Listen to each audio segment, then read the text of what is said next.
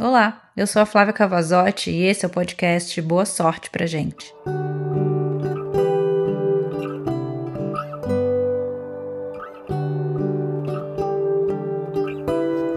É, aqui tô eu falando de fins novamente. Existem fins que doem mais que os outros. Tem fim que a gente já sabia que estava no fim. Tem fim que é um prazer que enfim chegou. Tem fim que vem no susto, a gente fica até sem ar. Tem fim que a gente perde, mas todo fim a gente ganha.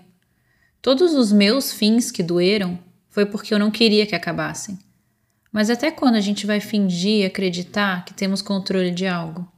Tudo que começa pode terminar. Tudo que tem vida pode acabar. A diferença é como a gente encara cada fim. O fim de um delicioso prato de macarronada, o fim do dia, o fim de um café quentinho, o fim de um momento com os amigos, o fim de um relacionamento que você queria viver mais, o fim de uma faculdade, o fim de uma viagem, o fim de, infelizmente, uma vida, o fim de um filme, o fim de uma vela perfumada. A gente encara fins o tempo todo.